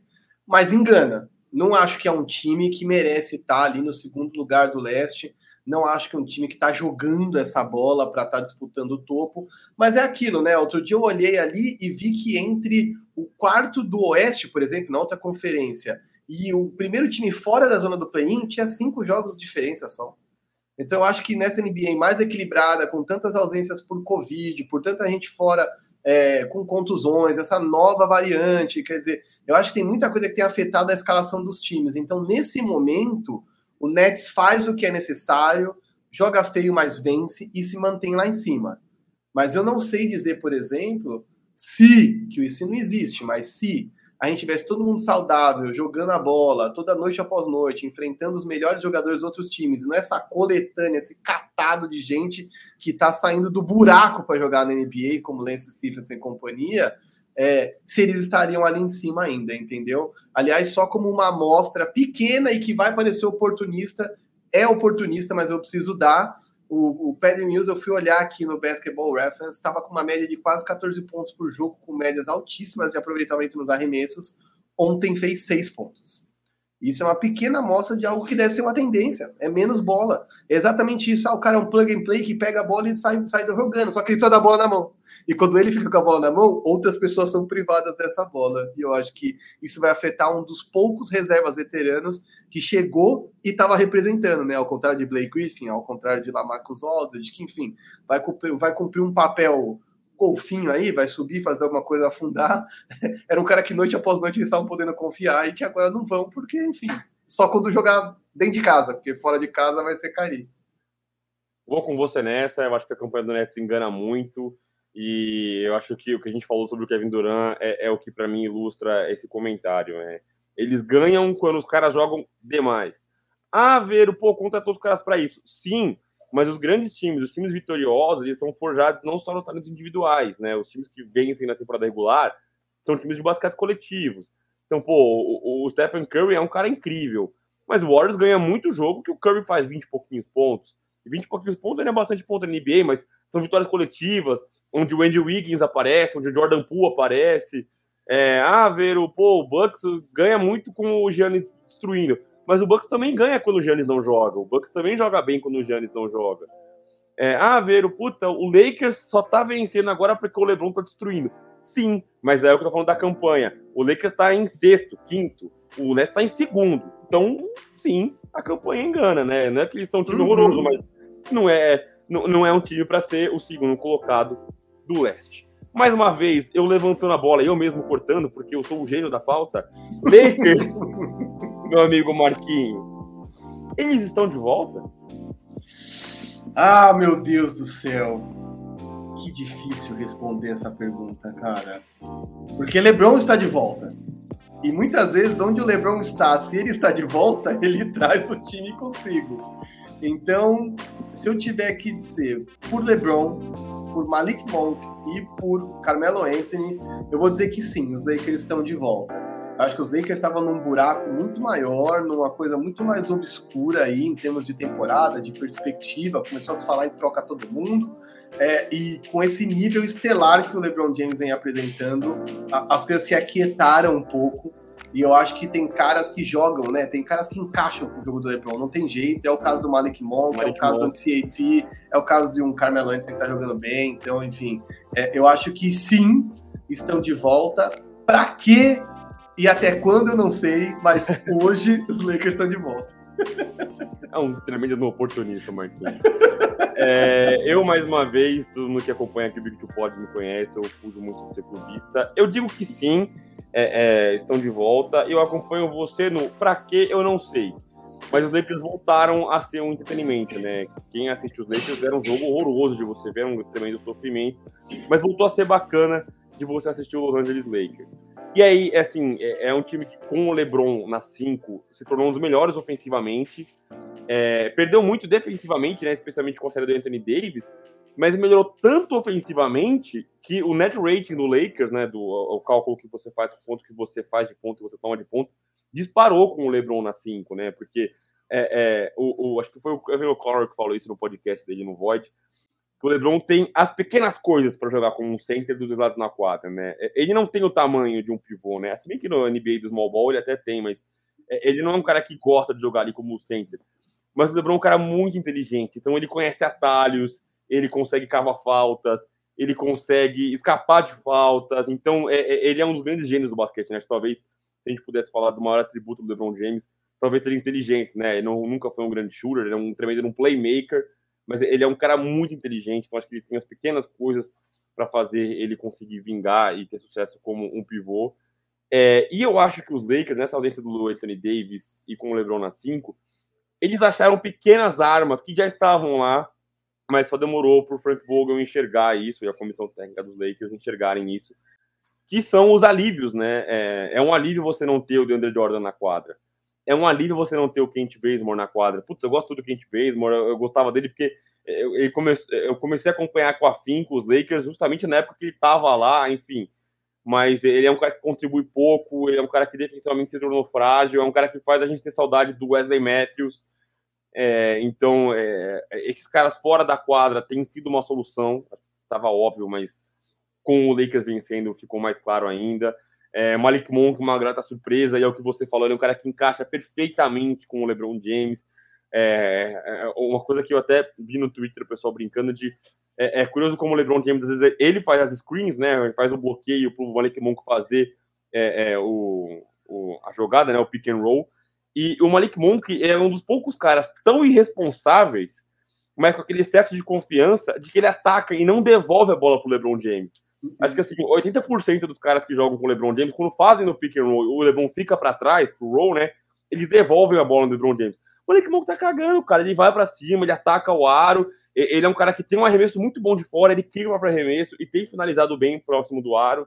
Então eu acho que os Lakers estão de volta porque eles ganharam confiança e eu acho que eles acharam pequenos alívios é, é, no time para quando o Anthony Davis voltar. Quando o Anthony Davis voltar, eles conseguiram jogar um small ball e não precisar depender do Anthony Davis na 5. Eu acho que sim, é, eles estão de volta. Para o nosso verdadeiro falso, vocês vão ter rodar rodo verdadeiro falso hoje. É, falamos tanto do small ball e do LeBron James jogando na 5, e aí a pergunta fica fácil para você, Marquinhos. Verdadeiro ou falso? O Lakers tem que apostar no small ball eu acho que nesse momento, sim, principalmente na ausência do Anthony Davis. E principalmente para tentar achar uma identidade. Esse time até agora não tem identidade. Então eu acho que você pode plugar outros casos para ter variedade de jogo. É, mas a identidade, para mim, está mais próxima do small ball, até pelas peças que lá estão. Então eu acho que sim, tem que apostar no small ball, porque é o que tem funcionado, é o que vai trazer confiança nesse momento. E, meu, faz o simples, que a hora que as coisas engrenarem, aí você começa a, pensar numa peça ou numa outra peça. O Lakers, assim como a gente estava falando do Nets, apostou nas grandes estrelas, se engessou por conta das grandes estrelas, então é muito difícil pensar no movimento externo que possa dar um upgrade nesse time. É, você pode trocar por um cara grande, né? Grande que eu digo de um grande contrato, um grande jogador, por outras peças complementares, mas isso significa um upgrade? Não necessariamente. Então eu acho que o small ball é um jeito de dar identidade e sim um upgrade interno para esse time. Estou com você, vou no verdadeiro também. Eu acho que os Lakers eles têm uma, um, uma versatilidade grande no elenco, né? Então acho que mesmo quando eles precisarem parar um big, né? Eles têm a opção de usar um Anthony Davis quando saudável. Eles têm o Dwight Howard que assim ofensivamente ele entrega pouco, mas ele é um tremendo obstáculo defensivamente, é um cara que cuida do corpo, um cara que entendeu a função dele em quadra. E, e os Lakers que eu lembro que muita gente, muita gente não vai, mas quem defendia a ideia do DeAndre Jordan era porque ele é um cara que lia melhor os pick and rolls, né, do que o Dwight Howard, ele é um cara com uma ameaça maior. E, e aí ele seria só útil no ataque e no pick and roll. É o que não funcionou assim, beleza, obrigado pelos serviços prestados. Quem tá afim do DeAndre Jordan pode levar. É, os Lakers acharam outras, outras soluções para isso. E, aliás, eu falei das, das pequenas soluções que os Lakers tiveram, eles acabaram assinando com o Stanley Johnson, né? Não sei quem lembra do Stanley Johnson, o Stanley, o cara que veio de Detroit, jogou no Toronto, é, acho que jogou no, no Bucks também. É, era um cara, um shooting guard, né? E ele se tornou um cara grande, um cara, um bom defensor. Teve uma boa experiência de 10 dias com os Lakers. E é um cara que vai fazer o que esperavam que fizesse ali o Kent Bazemore, né? Ele que, o, o, apesar da derrota para os Nets, quem defendeu ali o James Harden o tempo todo no jogo foi o, o Stanley Johnson. Então, Stanley Johnson deve ficar também com o Los Angeles Lakers. Mais um verdadeiro falso, Marquinhos? Anthony Davis não é o franquia, é o futuro da franquia. Verdadeiro.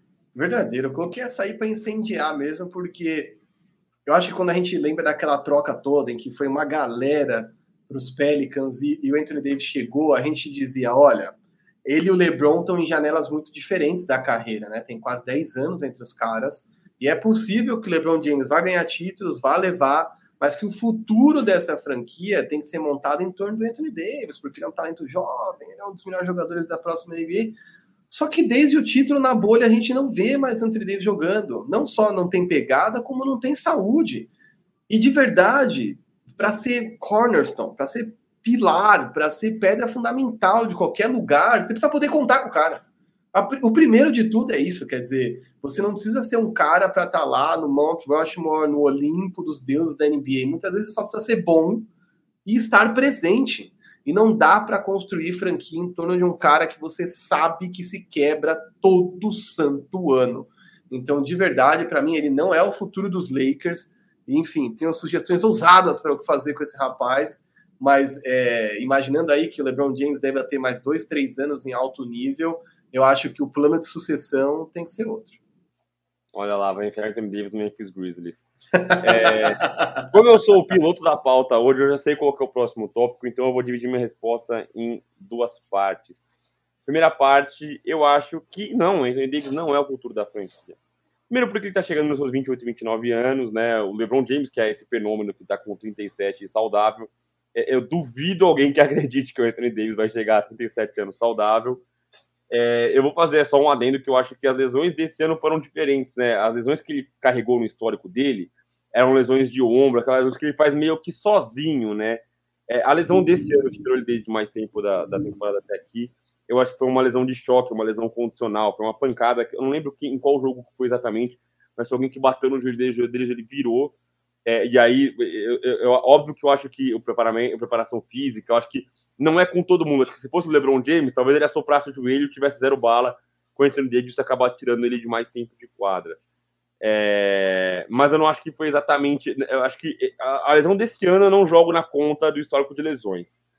É, e tem muita gente que atribui é, essa queda tremenda do Anthony Davis de aproveitamento, de arremessos, com um, uma compensação física, né? O, Anthony Davis ele fez um trabalho físico para tentar justamente evitar se lesionar mais. Ele voltou mais maçudo esse ano, e aí há quem diga que é, esse, essa massa, você ganhar muito. A gente ouviu muito no futebol, né? Que cara que vai perder. Ah, Robinho, Neymar, quando eles foram para fora, eles ganharam massa e perderam o drible.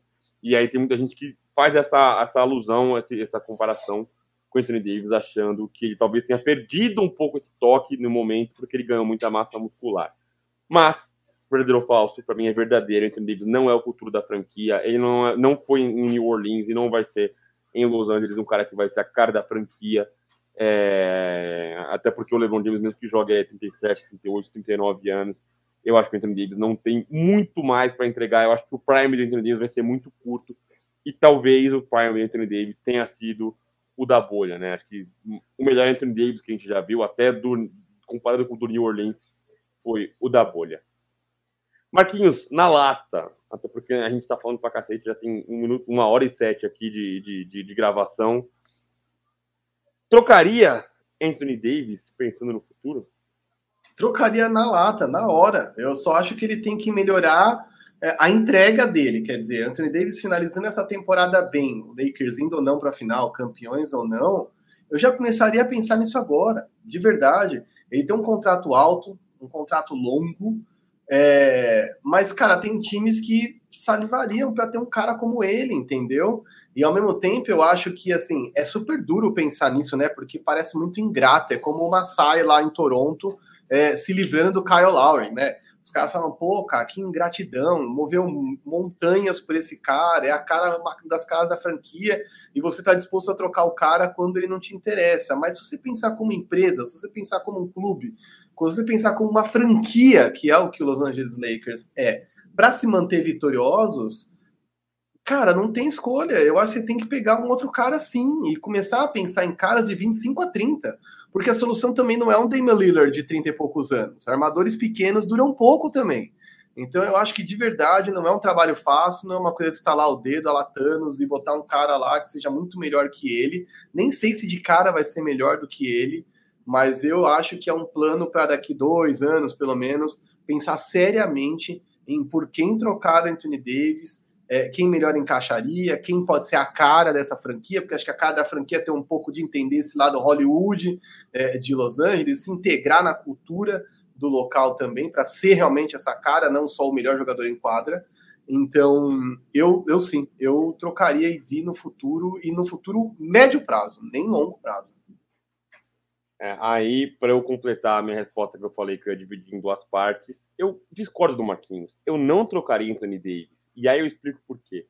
Porque eu acho que entre as opções de superestrelas que a gente tem na liga hoje, talvez a que melhor encaixe com o LeBron James seja o Anthony Davis. Eu acho que vendo ali a, a, as opções que a gente tem de pessoas que poderiam fazer trocas e a gente pode viajar ali na, na, na trade machine, eu acho que o Anthony Davis talvez tenha sido o cara que melhor complementou o jogo do LeBron James, né? O LeBron que jogou com Kyrie Irving, com Kevin Love, com Dwayne Wade, com Chris Bosh. Eu acho que talvez o AD tenha sido o cara que melhor complementou os Lakers. E isso justamente é, a gente coloca que o LeBron foi campeão no Cavs com o Big Three e foi campeão no Miami com o Big Three. Mas ele foi campeão no Lakers com o Big Two, como esse aqui que você prestigia neste momento. Então acho que talvez o AD tenha sido o cara que melhor casou com o LeBron James, é, é, a, a, a, forma como jogar. E aí, ah, ver, você acha que ele não é o futuro da franquia, mas você não trocaria. Cara, eu acho que enquanto estiver LeBron James, tem que ter Anthony Davis. Eu acho que é, vamos pensar num futuro ideal utópico como torcedor. Ah, o LeBron James é campeão com 39 anos, e aí numa alta você troca o Anthony Davis, já pensando no futuro.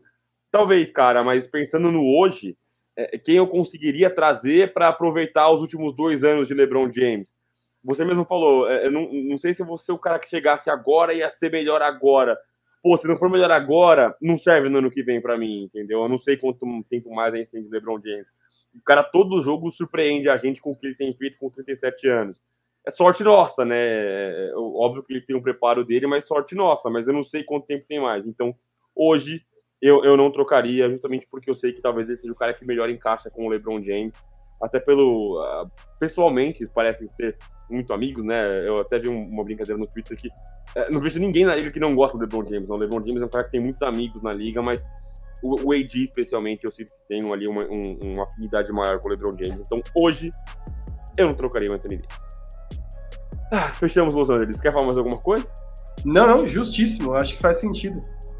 Chupa Marquinhos. Seguindo no Oeste, e aí a gente vai mudar um pouco de holofote. A gente vai no holofote lá em cima, nas superestrelas, que falamos de, do leste, Brooklyn Nets, do oeste, Los Angeles Lakers. Agora no Oeste, mas para quem tá ali embaixo, mas talvez tão interessante e gerando tão entretenimento quanto nosso querido OKC, meu amigo Marquinhos. OKC Entretenimento, um dos times que vende mais caras as derrotas deles. E é sempre divertido de assistir. Sam Prest tinha razão, Marquinhos? Sim, OKC é entretenimento. É, eu acho muito legal. Ainda acho que eles podem fazer grandes coisas e entreter, mas primordialmente eu acho que OKC é entretenimento.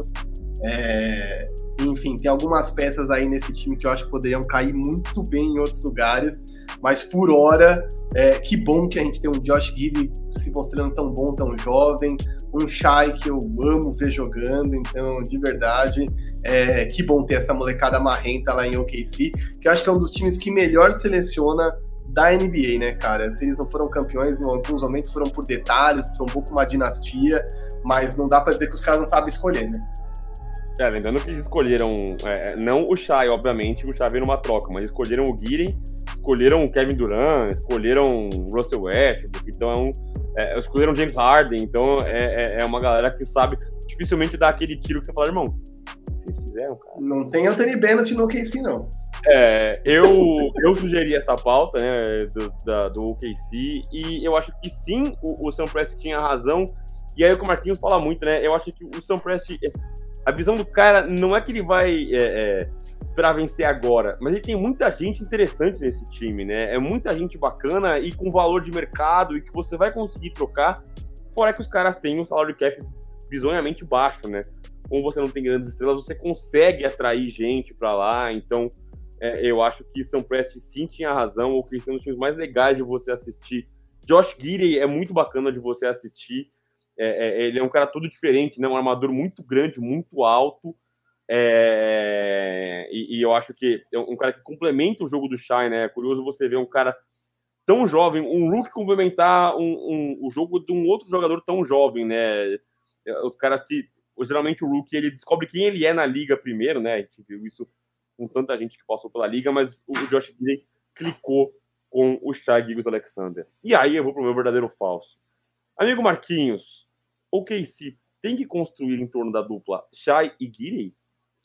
Sim, eu acho que sim. Até por isso que eu digo que eu acho que eles têm peças interessantes como o Ludort, que eles podem trocar em outras coisas, enfim, se estruturar de uma outra maneira. Acho que é um time que nem tem uma urgência por vencer, estabelecer identidade.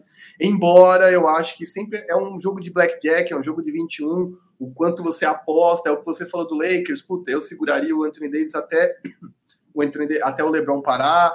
É, eu acho que esse OKC, ok, tem tempo para apostar, mas assim, o quanto você vai gastar desse Prime ou dessa ascensão maluca do Shai num time que fica lá em penúltimo do Oeste? Será que em algum momento você não vai ter que transformar essas picks num jogador só ou em alguns jogadores mais veteranos? Enfim, eu acho que é um jogo de 21, um jogo de Blackjack, você vai jogando ali e apostando para ver no que vai dar. Mas sim, você tem dois caras que eu acho que tem que permanecer nesse time Sim, são esses dois, né? Shai e Giri.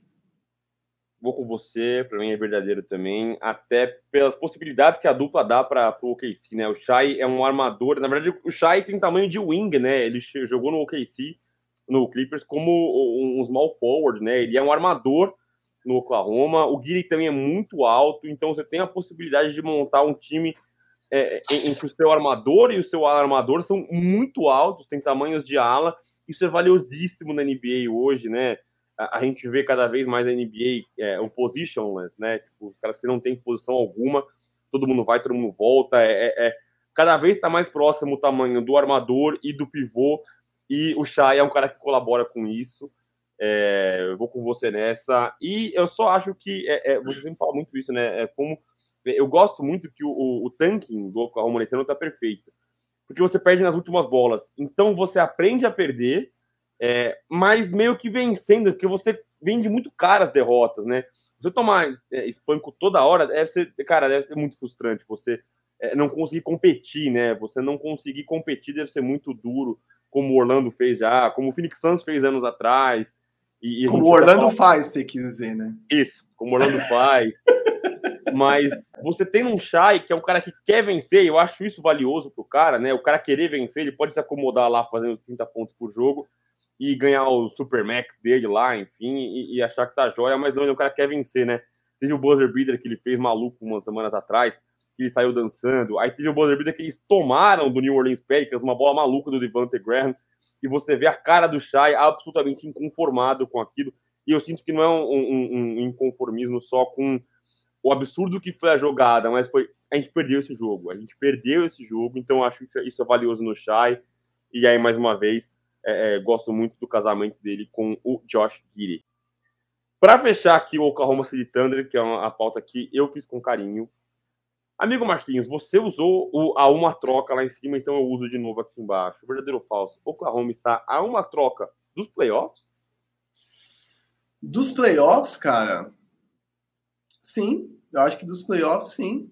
É, a gente vai lembrar que, para mim, pelo menos na minha concepção, play-in já é playoffs, por exemplo. Já está numa fase ali pré-playoffs, que eu acho que, assim, uma troca legal que traga um cara mais velho, ou traga um, ou traga um cara mais qualificado mesmo para esse garrafão, com certeza já faria desse time um time muito melhor do que é. A gente está vendo vários times que há anos a gente falava que estavam no limbo sem conseguir evoluir, batendo num teto. Estamos falando de Blazers, estamos falando de Mavericks.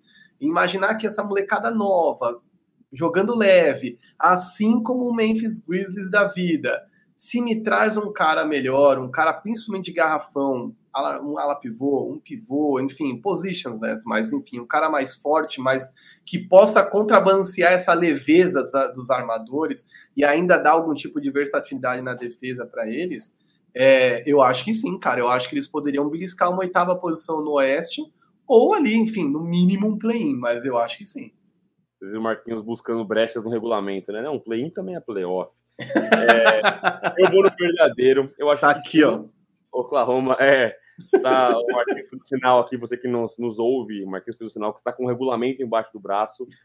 É, eu acho que sim, o Oklahoma está uma troca dos playoffs. É, por isso, porque a, como eles têm jogado, a maturidade que eles têm, vem tendo, eu acho que o Josh Giddy vai evoluir também. Eu não acho que o teto do Giddy seja tão alto assim, mas é um cara que vai evoluir na liga, ele é um cara que complementa muito bem o Shai. Falei tanto aqui da versatilidade que eles trazem. É, o Dort é um cara que tem assim muito mercado na liga e, e vai ser um tremendo negócio para o Oklahoma, porque pegou o cara que foi não draftado e de, eu imagino que troque por alguma coisa valiosa. Eles têm um mundo de trocas na mão. E, cara, assim, o que não falta é big interessante no mercado, né? Eu acho que é, um, um, um, velho conhecido de Oklahoma que seria interessante, cara, o Domantas Sabonis está no mercado pipocando, né? É, é, um cara que, putz, um arsenal ofensivo, poderia facilitar o jogo dos caras. Outro que está no mesmo barco é o Miles Turner, que não é de fato um, um poderio ofensivo, mas é um defensor tremendo. É, é um cara que vai dar tamanho, vai dar versatilidade para esse time. Ele abrindo, ele abrindo no perímetro vai facilitar as infiltrações do Shai. É, o Kevin O'Connor, ele estava brincando no podcast que ele queria dar um jeito de enfiar o Mobamba no time do Oklahoma City Thunder porque é um cara que vai no mesma, na mesma linhagem de um cara comprido, um cara muito atlético, um cara que consegue espaçar a quadra. O Mobamba tem algumas coisas de Miles Turner, né? O Miles Turner é muito mais jogador que o Mobamba, mas é um cara que defensivamente é muito bom, então eu acho que tem muitas opções na mesa para o time do Oklahoma City Thunder e, por que não, há uma troca é, dos playoffs. É, antes de eu pular para nossa reta final, a gente tem muita coisa boa, inclusive o Marquinhos uns, uns, uns tópicos mais apimentados agora para o final. Só queria lembrar mais uma vez, vocês que estão acompanhando a gente até aqui, se você não se inscreveu, não deixou o like, deixe agora, se inscreva, acione o sininho, fique por dentro do que o pessoal da Hora Receptiva faz sempre. Nosso Diego Silver, Marcílio, putz, é, é só gente com muita qualidade falando aqui, gente que eu, eu sou suspeito para falar porque tenho muito carinho por todos. Deixe seu like e comente, faça parte, o Marquinhos fiscaliza os comentários, o like é importante pra gente. É, e não se esqueça do nosso sorteio. Sim, teremos o sorteio da Jersey da Trindade Imports, dia 15, sábado, próximo sábado. É, você que não contribuiu ainda, contribua com um superchat é, ou o Pix no área restritiva, é, o pix.arearestritiva.com.br. Cincão você tá concorrendo. Cinquinho, mano. Cincão. Tá quase a passagem do metrô já, mas cincão você tá concorrendo a levar uma camisa da NBA Você que vai escolher, você vai trocar uma ideia com o nosso parceiro Wesley. Você vai escolher, né? A gente não escolheu. Você não vai. Ah, eu odeio o Bucks, eu vou te dar uma camisa do teu comprão. Você vai escolher a sua peita, você vai lá a dedo. Não esqueça de, de participar. Estamos chegando na reta final para vocês. Vacilou, dá o tempo ainda, faz o seu pick lá, que o Diego Silver é, vai estar conosco para sortear no dia 15 do 1, próximo sábado. Ao vivo, hein? Ao vivo, faremos o sorteio aqui, eu e o Marquinhos Amigo Marquinhos, você se sentiu nessa enrascada, eu imagino que você talvez já tenha resposta para essa pergunta. Mas vamos lá. É o centém por mão, só vale na lata. Não vale em saboar, a gente fez outros na lata aqui mais para cima, mas agora são é, é, os, os temas mais temperados aqui. Vamos lá, amigo Marquinhos. Retorno de Kyrie Irving às quadras. É uma vergonha. É uma vergonha, é uma vergonha. A gente tá vendo uh, autoridades da Austrália mandando Djokovic de volta para casa porque o cara não tinha uma justificativa para não se vacinar e não havia exceção. Foram investigar um árbitro e um outro jogador que também teriam metido um miau para tentar estar presente no evento. E os caras, olha, não vai ter exceção para o número um. Você pode ser o melhor no que você faz, você vai cumprir a, o, o, seu dever e se vacinar, proteger não somente a você, como todos nós aqui. É, e aí a NBA, depois de todas as campanhas, puta, abraça o mundo, defende, deixa os jogadores se manifestarem, puta liga de vanguarda, e no final das contas deixa um cara jogar part-time, é, puta, totalmente contra tudo que a gente está vendo, um monte de gente doente, um monte, alta de contaminação por Ômicron, uma dificuldade imensa de, de, de conscientizar as pessoas sobre é, o valor que tem a imunização, né? Que não é que você nunca vai pegar Covid na vida, mas olha como é muito mais leve em caso em que você tem uma, duas, três doses, já está se falando em quarta dose, quer dizer, e cara, de verdade, está mais do que provado que não altera o desempenho de ninguém que altera é pegar essa porcaria e ficar igual o Jason Tatum na inalação. Então, desculpa, é uma vergonha o Kai Irving ter sido permitido que ele voltasse a jogar. Vou com você nessa. É, minha mãe me educou muito para eu proferir as palavras que eu gostaria de falar aqui, mas eu acho um absurdo sem tamanho. eu acho que ainda se o Kyrie. Ainda, é, eu acho que tem tanta coisa envolvida nisso, né? O Kyrie não foi só aquele cara que, sei lá, o, o, o Isaac, Jonathan Isaac do, do Orlando Magic também foi contra a vacina, mas foi um cara que ficou low profile. O Kyrie é o cara que se pronuncia toda hora, posta em rede social. E, e tem todo um simbolismo nisso, né? É, a, a, gente, o Brasil, graças a Deus, é um, um, país muito onde a vacinação permeia muito, né? A gente tem muito essa conscientização de vacinação, poliomielite, enfim, é muito que bom que a medicina é, é, tão, tão firme aqui. E em outros países não é assim. Nos Estados Unidos é um lugar onde não é assim, né? Muita gente vai contra a vacina e muita gente que se vacinou ainda leva um papinho anti-vax de escolhas pessoais e tal. Draymond Green, o próprio LeBron James passou um paninho, Andrew Wiggins. Mas é, eu acho que é, é, é, seria muito importante o Kyrie Irving ter tido uma postura diferente. Ele ainda é um cara que se posiciona demais nas redes sociais.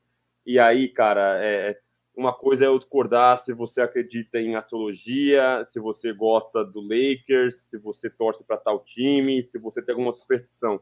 Agora, com medicina e saúde não se brinca, e não é uma saúde sua, é uma saúde coletiva, né?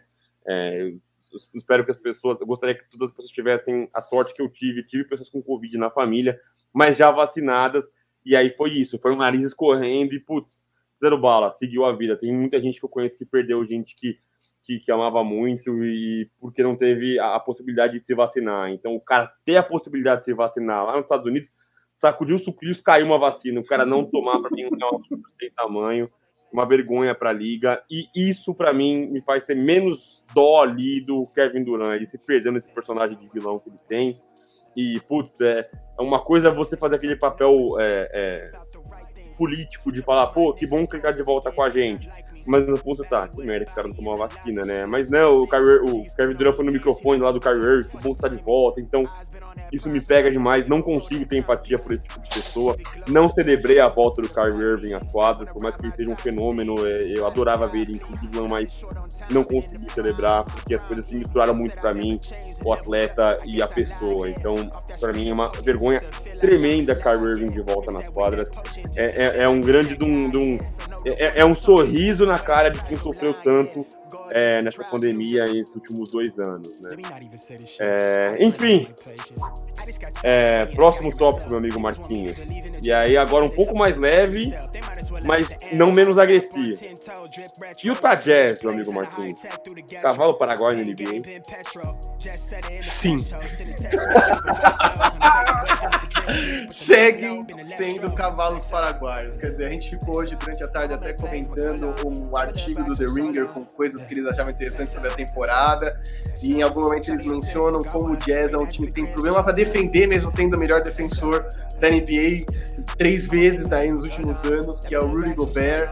Mas, cara, não há a menor condição de, com a quantidade de alas que eles juntaram lá, que não marcam absolutamente ninguém é, eles consigam parar outros times. Quer dizer, eles têm quem para defender, defender nesse time? Tem Royce O'Neal e Rudy Gobert, cara.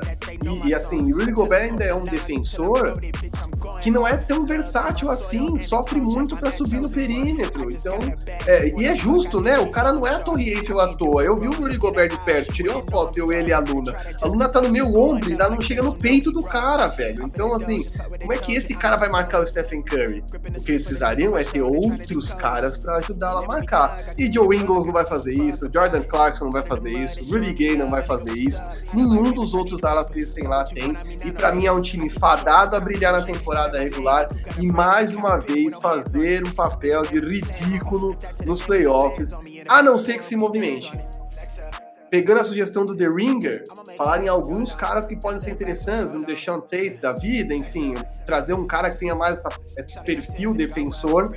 E a gente estava falando de OKC, e o Ludort é um excelente defensor que algumas noites se mostrou um bom pontuador, e o Ludort faria diferença já nesse time. Lembrando que o Royce O'Neal marca bem, mas é pequeno, pelo amor de Deus. O LeBron James olha pro Royce O'Neal e dá risada. Então, eu acho que aos poucos eles vão ter que trazer ou mais corpos, né? Porque não necessariamente do Dort é muito Marco LeBron, mas pensar em jogadores que eles possam trucar nos caras que eles têm, porque assim, não adianta ter todo esse poderio ofensivo, esse estilo de jogo coletivo, esse sistema vencedor, se eles não forem capazes de parar os outros times. Vão passar papel de ridículo de novo com o Terence Mann metendo 30 pontos no jogo. É o que a gente fala sempre, né, Marquinhos? É, o que decide nos playoffs são as defesas, né? Papo de velho, né? Mas ah, ataques ganham jogos e defesas ganham campeonato. Cara, não, não perdurou isso até aqui sendo mentira, né? E é isso, o time do, do Utah, muito bacana de você assistir, né? Muito louco, bola de três, movimentação e tal. E, mas não é um cara que vai resolver sua vida na defesa, não é um Rudy Gobert. E a gente falou, do, para mim, um jogo do Golden State Warriors muito emblemático, que não é que o Stephen Curry é, é, humilhou o Gobert fazendo um crossover e dando um step back e metendo a bola de três foram coisas simples que tiraram o Rudy Gobert da zona de conforto dele, que mataram o Utah. Foram pick and rolls básicos, né? Foram passes do Stephen Curry para o Kevin Looney, que não é um, uma potência ofensiva, fazer dunkzinha básica, bandejinha básica. Então, é, são ajustes. Pega um time bem treinado, com um tremendo arsenal ofensivo, como é o Golden State Warriors, e como eles vão pegar mais nos playoffs, como vai ser o time do, do Phoenix Suns, por exemplo. O Chris Paul faz é, faz pick and roll como eu, eu falo palavrão, que é, cara, é, é besta, entendeu? É só fazer e pronto, acabou. Então eles vão custar muito, eles têm pouca gente para ajudar, né? O Jordan Clarkson é um tremendo um peladeiro, adoro o Jordan Clarkson, é um tremendo um peladeiro.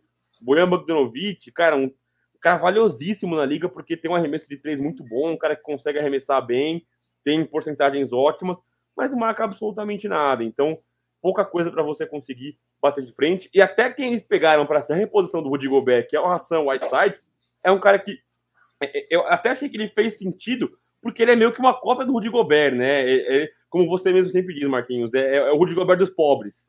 ele é um cara que ele contempla as mesmas coisas, mas tem as mesmas deficiências, né? O Hassan Whiteside é um cara muito lento, é um cara pouco inteligente em ler, em, em ler ataques, né? Para ele se, se organizar na defesa, então tem pouca gente ali, né? E só adicionar mais um nome para sua possíveis trocas ali. Você falou do Dort, do Deshaun Tate e falam também do Jeremy Grant, que é um cara que tá pedindo para ir embora de Detroit desesperadamente. Então, assim, quem fizer a proposta mais gostosinha ali para Detroit vai levar, porque.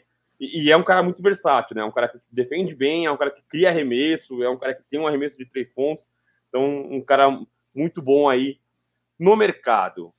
É, o seu dedinho levantado, para quem não tá enxergando, você fez só para concordar comigo. Fez tipo isso, isso, isso, né? Não, foi exatamente, exatamente. A única coisa que eu ia dizer é que o Jamie Grant seria curioso porque ele ia voltar de novo para uma opção terceiro homem de um time, terceiro, quarta opção de um time, mas eu acho que essa é a posição dele. Um dia ele vai entender que ele não é franchise player, e eu espero que ele entenda isso logo, porque ele não é de todo mal, ele só não é uma estrela, e tudo bem.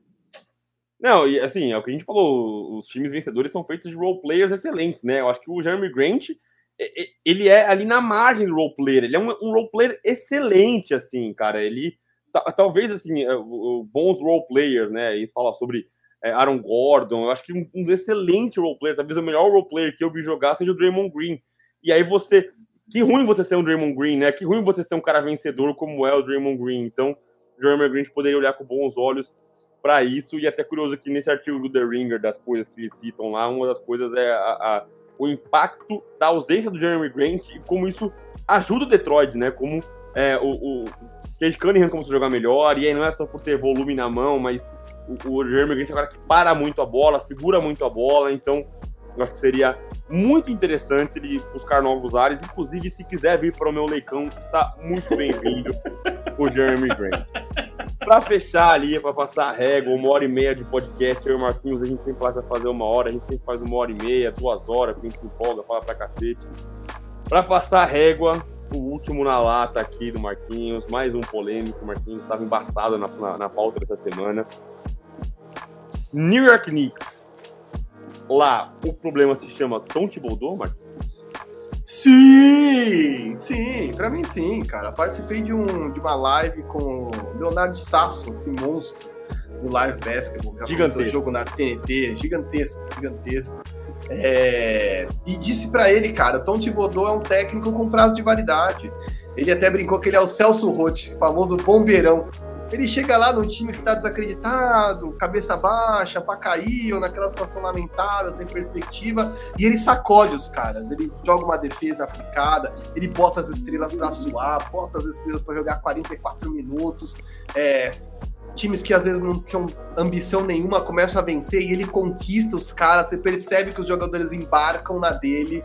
Só que ele passa duas temporadas ele tem que vazar, cara, porque ele é um cara de difícil trato, ele é um cara que cansa é, no convívio diário. A gente sabe que ele tem umas paixões, uns caras que ele carrega para tudo quanto é lugar, Derrick Rose, Taj Gibson, onde ele vai, ele leva os caras para onde ele para as franquias, enfim, e dá um jeito de encaixar nos times, os caras terem muitos minutos, mas ele é um cara que cansa.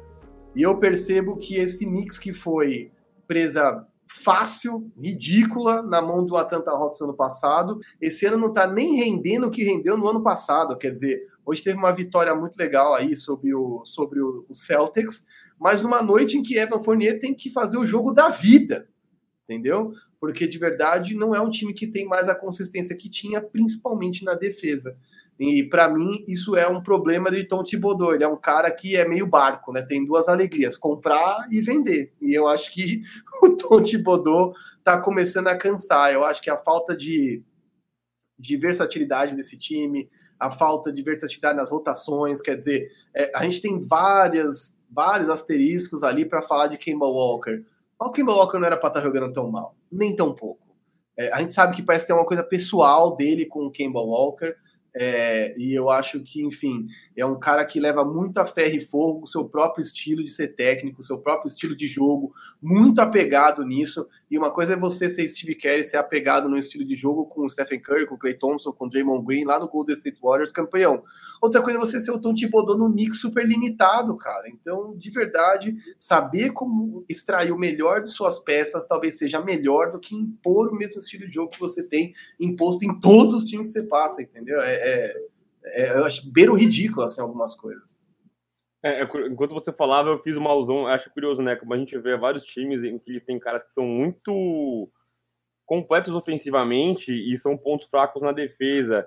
E aí os técnicos eles, eles escondem, a gente usa muito esse termo, né? Eles escondem os jogadores, né? O Miami esconde o Duncan Robinson, por exemplo, os Lakers têm que esconder o Malik Monk, você tem sempre que esconder um cara que é muito bom ofensivamente, mas deixa de desejar na defesa. Tenho a impressão que o Tom Thibodeau ele não permite isso.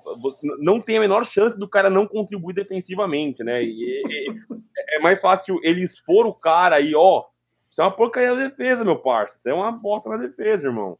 Do que, de fato, ele acabar é, escondendo o cara na defesa. Eu ia fazer uma resposta meio mais ou menos, mas como a gente tá no sem tempo, irmão, é só na lata, eu vou ser contundente na minha resposta. Não, a culpa não é de Tom Thibodeau. Eu acho que ele ganhou um. Eu acho que o time tá pior do que ano passado, mas porque eu, eu acho que ele recebeu peças como Evan Fournier e Kemba Walker, que são difíceis de você esconder na defesa, mesmo que você queira esconder, você não consegue, e não te entregam tanto no ataque quanto você gostaria. Venceram hoje porque o Evan Fournier foi a supernova, né? O Evan Fournier estava absolutamente tomado e destruiu com o jogo. Foram buscar uma virada incrível contra o time do Boston Celtics. Mas eu acho que o problema do Knicks é material humano, cara. Eu acho que é, o Julius Randle é um cara que não tem conseguido repetir o que ele foi. E eu acho que talvez ele nunca seja. É, ano passado ele foi a primeira opção do New York Knicks. E assim, números melhores do que o Anthony Davis. Hoje, esse ano, ele não seria nem segunda opção num time, num contender, né? Eu acho que é, se você quer que o time do Knicks seja um contender, seja um time que vai brigar lá em cima, você não pode depender de Julius Randle, você não pode depender do RJ Barrett, que aliás matou o jogo hoje. RJ Barrett não é uma arma ofensiva, né? Então eu acho que o problema do Knicks é material humano. Eles são out-talented, né? Eles têm. Os outros times têm mais talento do que eles, invariavelmente. E aí eu acho que. Eu até acho que o Totti mudou, tem um pouco de parcela de culpa nisso. Eu falei sobre esconder os caras na defesa, mas eu acho que para cravar, sem ensaboar muito, é, a culpa é do elenco. Eu acho que eles têm um elenco muito fraco e eu acho que, por ser um mercado grande, eles deveriam ter, ter trazido gente é, maior, né? Você consegue. A gente fala sobre como é difícil um Cleveland, um Memphis, um Utah trazer gente para o time. O Knicks deveria ter feito diferente. E até acho que, é, é, que nessa free agency foi complicado porque não tinha tanta gente atrativa lá, né? Então tem gente gigantesca para trazer mas já mudou um pouquinho a, cara da franquia, né? Já não é mais aquela franquia perdedora, já tornou uma franquia competitiva, tem um técnico melhor, então ainda acho que as coisas tendem a melhorar lá, mas eu acho que para mim a culpa nesse momento é 100% do elenco. Eu não confio nada em RJ Barrett, gosto muito de Julius Randle, mas ele não é a sua primeira nem segunda opção ofensiva. Então acho que dessa vez eu passo um pano para o Tom Thibodeau.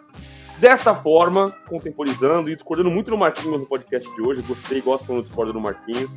É, eu encerro minha participação no podcast de hoje. Agradeço muito que você acompanhou com a gente até aqui. Não esqueça, tem, tem superchat, tem é, é a gente para seguir. Você quer todos os recados de novo? Ah, perdi o pique. Sobe lá em cima, volta lá tudo no começo, tá lá tudo bonitinho. Dia 15 tem sorteio da camisa. É, eu nas redes sociais, sou Veronese Gabriel no Instagram, sou arroba Veronese no Twitter. Fico por aqui agradecendo a paciência, Marquinhos, a parceria mais uma vez. É, e especialmente vocês que fizeram a live com a gente, que estão aqui com a gente, tanto na live quanto no podcast, obviamente, que está acompanhando a gente. Grande beijo para vocês, um abraço, meu amigo Marquinhos. É isso, galera. Vou nem esticar aqui, não, cara. Não esqueçam, Pix Day, cinco reais. Quanto mais você contribuir, mais chances de ganhar. Nos siga nas redes e ouça o BQ Pod. Ouça e compartilhe. É isso. Valeu, gente.